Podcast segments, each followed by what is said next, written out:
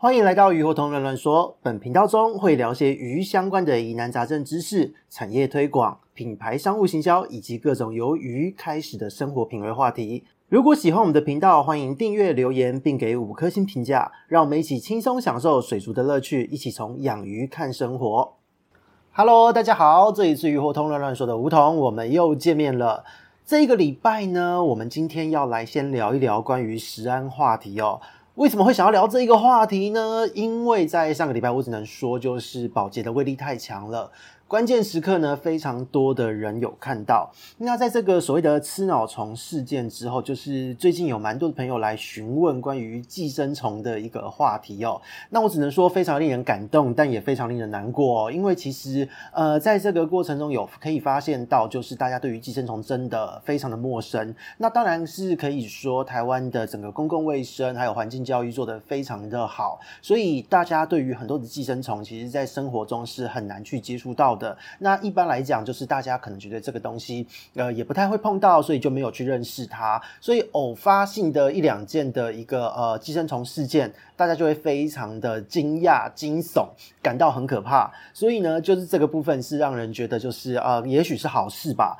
那但是比较难过的是在于说呢，就是呃，很多朋友呢真的以为我这边只有在养鱼而已，养养观赏鱼而已，然后呢，呃，完全不知道就是嗯，我这边以前就是在专门学寄生虫的。知识，那这是我的专长之一，而且连我的个人发的期刊哦，发了 paper 都是发关于寄生虫的主题哦，所以呢，只能说这个部分真的令人非常的难过，觉得好像好朋友都不太关心我这样子，所以呢，人生很困难。但是呢，今天就是也要来顺着这一个呃话题的这个热度哦，跟大家分享一下。因为呢，最近这些朋友们来问的寄生虫话题，其实都是网络上非常多年一直都在传的一些东西哦。就比方说，生鱼片上面呢是有一只线虫在爬的一个影像，还有就是说什么有几则新闻是呃有人吃了鲑鱼生鱼片，结果得到了什么绦虫，全身都是虫，很可怕之类的。那再来是还有看到有人说，就是关于青鱼啊。就是那个青鱼肚子里面有一个很大的吸虫，看起来多可怕什么的，就这一类的影像呢，在最近有很多的朋友，还不是养鱼的人哦，就是一般的朋友，然后没有养鱼的朋友都来问这一些问题。所以呢，就想说今天干脆来聊聊这个话题哦，因为我相信在这个关键时刻后，寄生虫的话题的热度又重新的燃烧了起来。所以呢，其实就是也趁势哦，让大家对于我们的生活环境中，或是我们的饮食中，可能会有一些风险的寄生虫，有一些不同的一个认识。因为其实呢，我们了解它、认识它，我们就不用害怕它了。因为呢，其实鱼身上有虫哦，它是非常正常的一件事。那特别是海里面的鱼的寄生虫哦，那。淡水里面的鱼的寄生虫呢，有很多其实是对于哺乳动物、对于人类来说是有一些比较不好的一个影响的。比方说像是中华肝吸虫之类的，这是可能会对于你的身体健康造成非常强烈影响的一个状态。但是呢，在海里面的鱼，它的危险程度相对没有高到这个样子，而且呢，它是透过食物链的累积层层堆叠上去的哦，就是一层一层累积到了鱼的身上。所以实际上呢，就是鱼身上有虫，真的是非常非常正常的一件事情哦。我们在面对到海水的鱼，它身上有寄生虫，我们看到它的时候，真的不用太过惊慌，不用像是呃飞机上有蛇，或是飞机杯上有蛇之类的吓成这个样子，真的不需要。我们只要知道说这一些虫，它本身在鱼的身上，它就是自然的一部分，它就是食物链的一环。我们只要知道是这个样子的一个状态，我们在处理食物的时候，用正确的角度去处理它，用正确的方式去面对它，其实它并不是那么可怕的一件事哦。所以呢，我们今天就来来。聊一聊，首先是针对海兽胃线虫的话题哦，因为呢，海兽胃线虫这个虫体呢。一来是网络上影片最多嘛，不论是抖音，不论是 YouTube 都有。那它算是一个最经典、最常见的一个线虫感染。那在过去呢，话题报道也相当的多，不论是社论还是学者的投稿，或是新闻，或是相关的国内的一些学者的研究，都非常非常的多，什么都有哦。所以呢，今天就一样是使用就是自己的恩师哦，就是台大名誉教授施秋伟老师在二零一二年十月份所投稿，算是一个结构简单，但是相当完。整的一个论述哦。它是投稿在中国时报的一个资料，以这个资料为基础来和各位做一个分享哦。首先呢，海兽胃线虫因为它非常的常见，所以它一直都是最受关注的一个海鱼的线虫。那这个部分呢，因为它是不小心跑到人的身上，那它的确也会造成人的一些症状，所以呢，它是一个人畜共通传染病。那这个部分呢，这个虫体也是有一个 CDC 相关的一个记载存在的。那这一个虫呢，为什么会说它是不小心跑到人身上？因为我们人类的存在呢，本身并不在鱼类或是在这个寄生虫正常的传递链之中。它主要的最终宿主哦，它的成虫是寄生在就是鲸豚这一类的海洋哺乳动物，就是所谓的海兽哦，海里的怪兽、海里的野兽、海里的巨兽之类的，寄生在它们的胃内哦，所以呢，它被称为海兽胃线虫，是因为它的成虫寄生在这个部位的。那当它今天呢，就是在这些海兽的胃内成熟之后，它会变成是一个成体的状态，它就能够排出就是大量的一个虫卵。那这些虫卵呢，随着鲸豚的粪便排入海洋之后，它发育孵化出来，它这个幼虫呢会发育到第三阶段。那这个时候的幼虫是会被磷虾或是甲壳类的幼虫哦，这些浮游的动物呢摄食掉这一些幼虫，就会成为第一中间宿主。那这些磷虾和甲壳类的幼体呢，它会因为食物链的关系被一些鱼类吃进去哦，大鱼吃小鱼，小鱼吃虾米嘛。那当大量的小鱼吃进这个虾米之后，这一些小鱼的体内呢都会有这一个虫体的存在。那今天呢，当这一些带有这个虫的这一些磷虾啊，小型的甲壳类幼生，在这个鱼的这个胃里面被消化之后，这个虫体呢，它被释放出来，它就会钻过这一些海鱼的胃壁哦，或是它的肠壁哦，在肠子或是胃都可以钻到它的身体里面去。然后呢，在这个鱼的腹腔里面。哦，就是会附着在内脏的外表，哦，在腹腔到处都是，就会看到这个虫的存在。而且呢，这一些虫体有一些会钻到鱼的肌肉的部位，你就会看到一个囊体，或是说像我们有时候在杀白带鱼哦，你会看到白带鱼的这个身上很多的虫在动之外，然后你就看它内脏上面呢，都上面有像一个蚊香一样的东西，一个圈圈。这一个部分呢，其实就是因为当虫钻到了那边，然后呢，它造成这个鱼的器官被刺激，结果呢，它就增生组织把这个虫体包起来。所以呢，你会看到很多的蚊香一样的结构，其实都是因为这个虫体被包起来所造成的。所以这个部分，当我们看到它的存在是非常正常的一件事哦。那当然，我们说小鱼吃虾米嘛，那大鱼吃这些小鱼会不会中呢？会。所以呢，它本身就会透过食物链一而再、再而三的累积。那甚至是今天因为大鱼吃了很多的被感染的小鱼，它今天肚子里有一堆的海兽胃线虫。那当它今天死亡了，沉到海底，海洋里面的盲鳗。去吃这一些鱼的尸体的时候，也这一些虫体也会因此转移到盲鳗的身上，所以呢。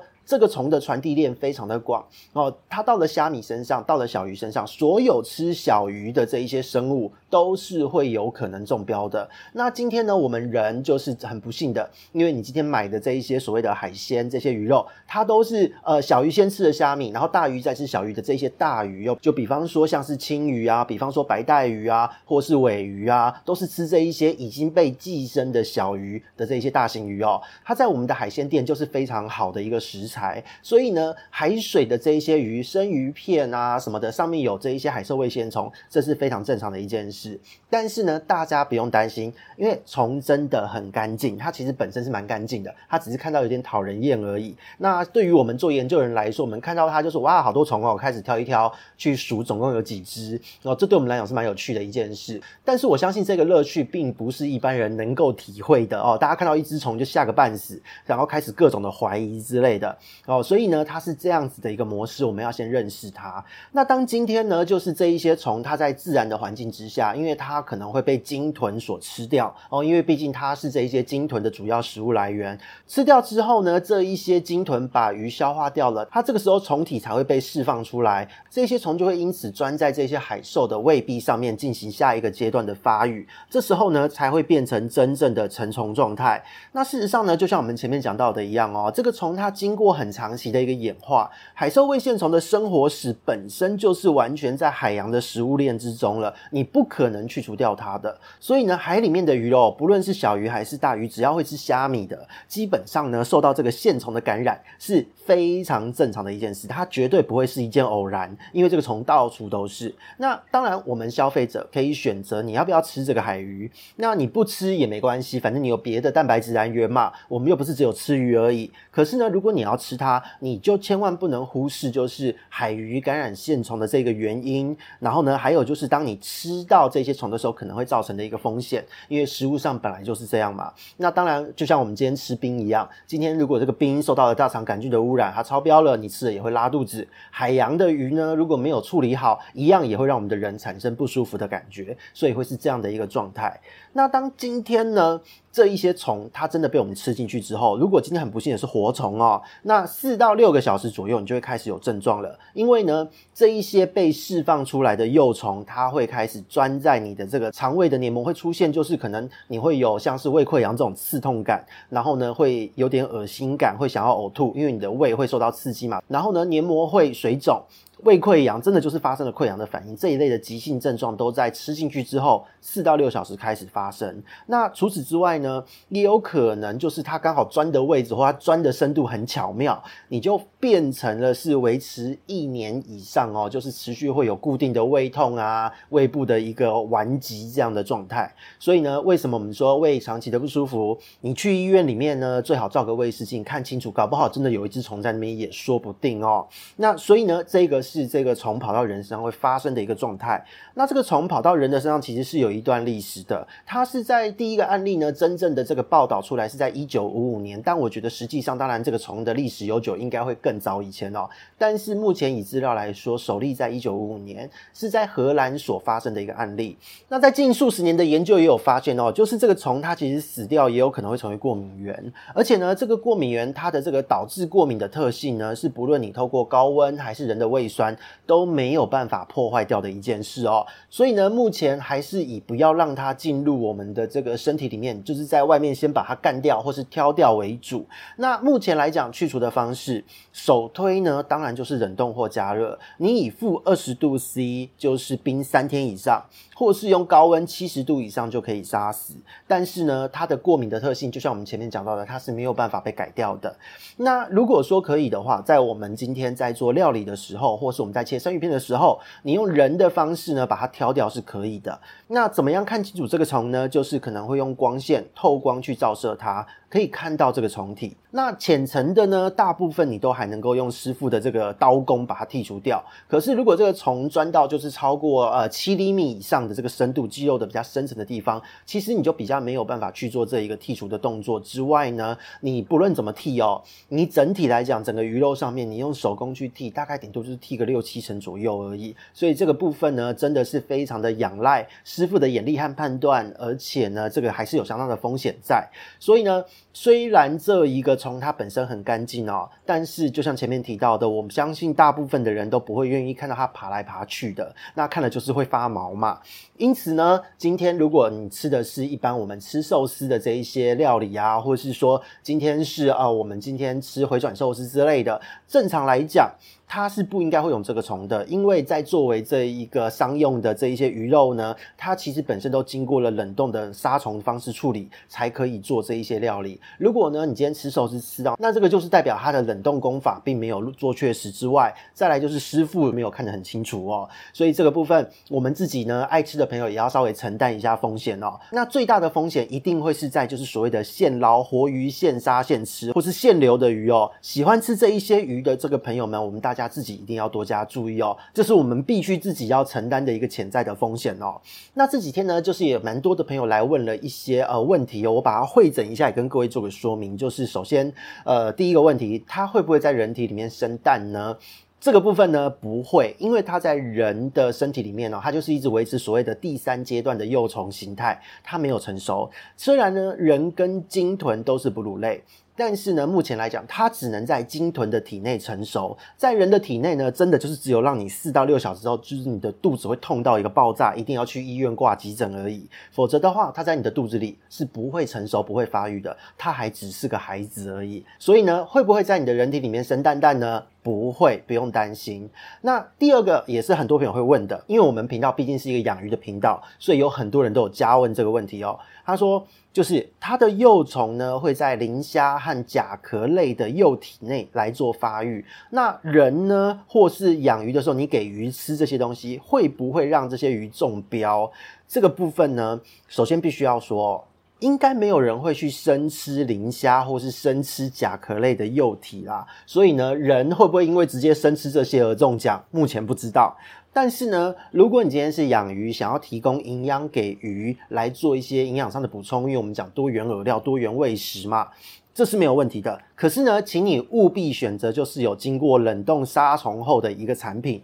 不要自己去乱抓活的海洋甲壳类幼体去给鱼吃哦。这个呢，还真的是会中奖，而且中奖之后，它在鱼的体内你也没有办法去除掉它，因为它会钻到体腔，钻得到处都是。所以这个部分呢，是我们养鱼的人必须要知道的一件事。那再来就是第三个问题，就是很多人一定会问的。呃，我们在吃生鱼片的时候，万一真的看到的时候怎么办？那这个笨只能讲，你先叫老板换一盘给你吧。再来就是，呃，你也可以选择把虫挑掉继续吃，因为虫真的很干净，而且鱼肉里面不会有它的蛋蛋，因为呢，它还是个孩子，它还没有成熟，它只能在。鲸豚的体内成熟，所以不用想太多。那当然呢，就是有一些人会拍照、会拍影片、会上传到抖音、会上传到 YouTube。呃，这个部分呢，就是个人自己的决定哦。因为吓一吓人或这种生活惊悚片段，我觉得是蛮多人的一个流量密码。但是呢，请各位一定要知道，就是海水鱼有虫是很正常的一件事。我希望各位呢，在真的遇到的时候，就是把这些画面你可能要上传，但是你也可以顺便说明一下，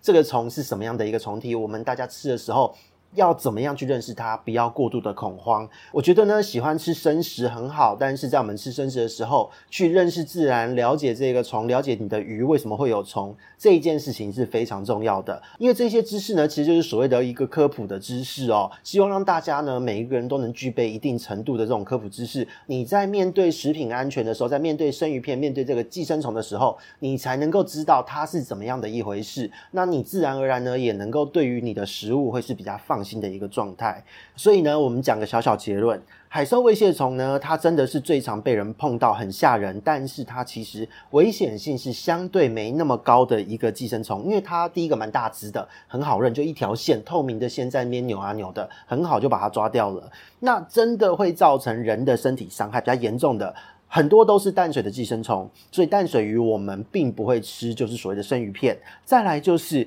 冷冻杀虫不确实的一个鲑鱼的生鱼片，里面有时候会带有绦虫，这个部分呢才是真的比较危险的一个寄生虫，它很容易会造成你的营养被掠夺，或是说呃多处的感染伤害等等的，这个就是很恐怖的事情了。我们下一次再跟大家分享这个虫是怎么样的一个概念。那今天呢，针对海兽胃线虫来做介绍，其实资讯也就蛮够了啦。那在最后呢，也要顺便提醒大家，八月中旬到了。本周呢才礼拜二而已，已经出现了就是柱状病有三例的案例咨询，那才礼拜二而已哦，真的非常多。这个就像我们七月底呢做的这个月捷报，在八月份疾病预警中所提到的一样，从八月中旬开始呢，因为是开始转变到进入秋季的一个气候，所以呢日夜温差渐渐加大，水域的温度呢相较之前也不会热的那么极端，所以细菌在这样子的温度之下反而是比较能够活跃发展的，所以。请大家呢多多注意你的这个鱼缸环境的清洁，还有买新鱼的检疫动作哦。哦，特别是检疫的动作。这个礼拜目前出现的三例咨询，有两例就是买鱼回来不检疫，直接下主缸，结果整缸就这么爆炸的。所以呢，希望大家在心里。默念三次，买鱼要检疫。那默念三次之后，不是说念完就算了，请大家记在心里面。因为呢，没有做这个动作，万一真的带疾病进去，那就没有办法怪别人了哈。那所以这个是疾病大家要注意的部分。那接着就是小弟这边的讯息哦。课程快要推出了，请持续关注小弟这一边粉砖官网相关的一个联动的动态哦。那以上相关的资讯呢，我们到这边介绍一段落。那我们这边是雨活通乱乱说，我们下次见，拜拜。